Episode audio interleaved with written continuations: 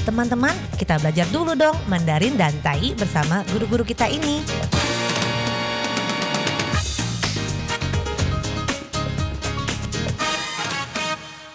Apa kabar? Tadjahau, saya Maria Sukamto. Tadjahau, saya Ronald. Tageho, apa kabar? Selamat berjumpa bersama kami berdua dalam kelas belajar bahasa Mandarin, Taiyi yaitu bahasa Taiwan, Taiyu, dan juga bahasa Indonesia.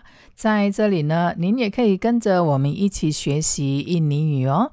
不过没学过没有关系，或者说学了很久，可是发音怪怪的，别人怎么听不懂呢？在这里跟着我们一起先学习发音是对的了。那不知道意思没有关系哦，最重要的是先搞定这个发音。Nah, kalau Anda pernah belajar bahasa Mandarin dan Tai, tetapi kenapa kalau berkomunikasi dengan orang Taiwan atau berkomunikasi dengan orang yang berbahasa Mandarin dan Tai, mereka tidak mengerti? Itu disebabkan oleh pelafalan Anda atau pengucapan Anda yang kurang tepat. Nah, belajar pengucapannya di sini adalah suatu pilihan yang paling tepat. Nah, baiklah, kalau Anda belum mengerti tidak mengapa, jangan panik, sebab pelafalan yang tepat adalah jauh lebih penting. Nah, baiklah, segera kita mulai. 我们现在赶快开始吧，mempelajari sebuah kata yang berarti perbedaannya sedikit saja. Nah, 之前呢，sebelumnya kita mempelajari sebuah kata 差不多， 但意是差不多，阿达有无差。 差不多 adalah tidak berbeda banyak. Nah, sekarang kita mempelajari sebuah kata yang mirip artinya. Nah, 现在呢，我们再学一个比较像的意思。那用印尼语其他的这个诠释呢，就是 perbedaannya 差异性 sedikit sekali 很少。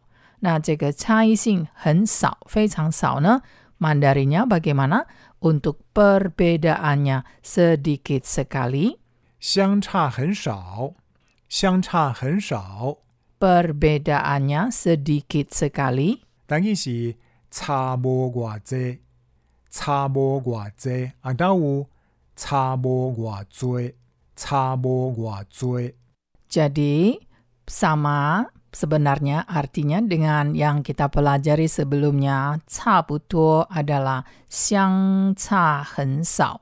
Perbedaannya atau selisihnya, kesenjangannya sedikit sekali. 很少就是 sedikit sekali，或者在这里 saja。perbedaannya sedikit saja，这个 saja 呢也是有一点点像中文这个而已，一点点而已。sedikit saja, sedikit sekali， 一点点而已咯，不是很大哦，相差很少。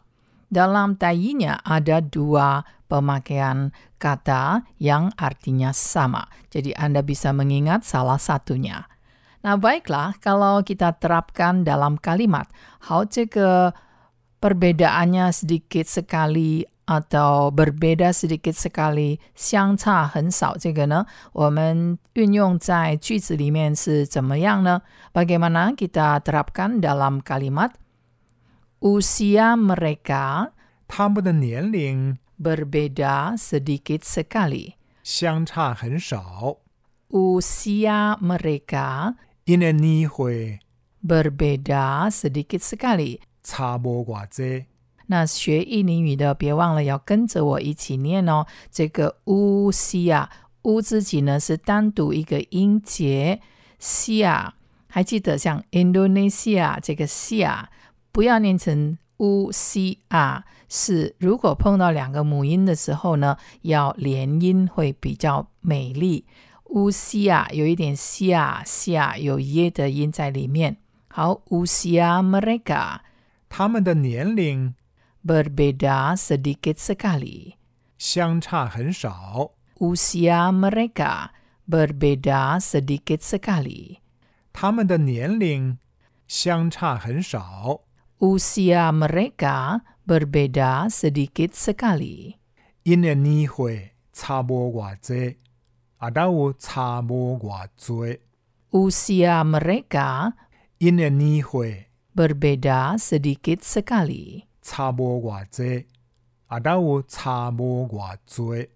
Jadi dalam Taiyi, C dan Cui beda sedikit saja, sudah berbeda. Nah, telah kita pelajari, 我们学到了这个差不多就像 tidak berbeda banyak, perbedaannya tidak banyak, perbedaannya tidak besar. Nah, sama dengan perbedaannya sedikit sekali. Perbedaannya sedikit sekali 就是相差很少。很少 sedikit sekali 或者是 sedikit saja。像刚刚我们学了这一句，usia mereka berbeda sedikit sekali，这个他们的年龄相差很少。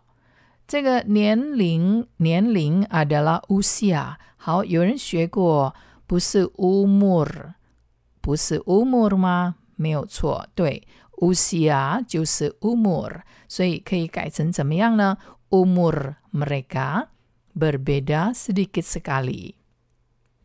好，这个相差很少, perbedaannya sedikit sekali.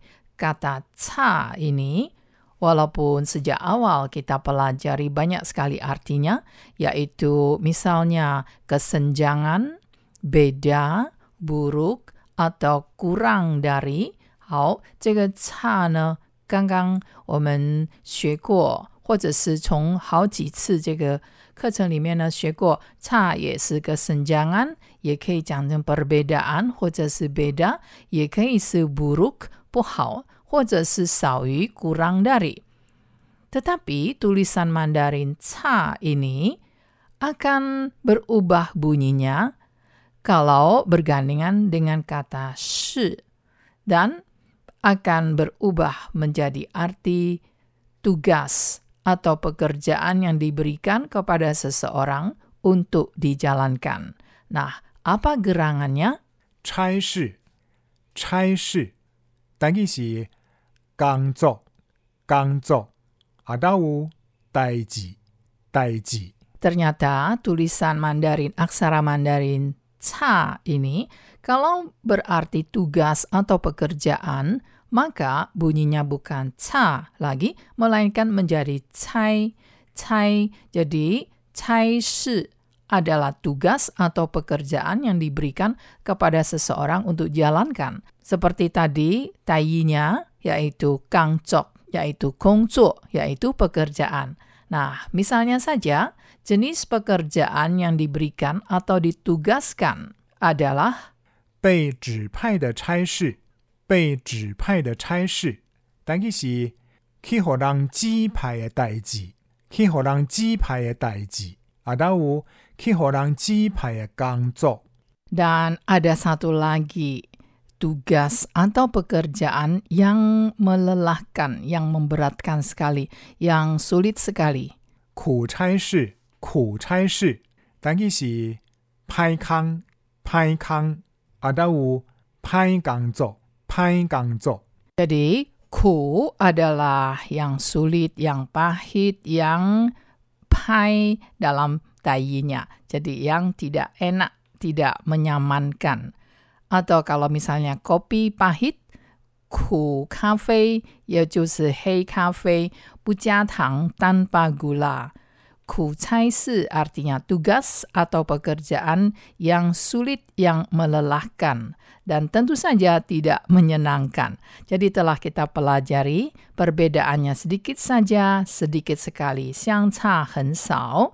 Lalu cai si adalah tugas atau pekerjaan yang diberikan kepada seseorang untuk dijalankan dan ku cai si adalah tugas atau pekerjaan yang menyulitkan, melelahkan. Sedangkan jenis pekerjaan yang diberikan atau ditugaskan, kita katakan 被指派的差事. Nah, kita jumpa lagi di lain kesempatan. 好，我们下次见喽，三百军吧。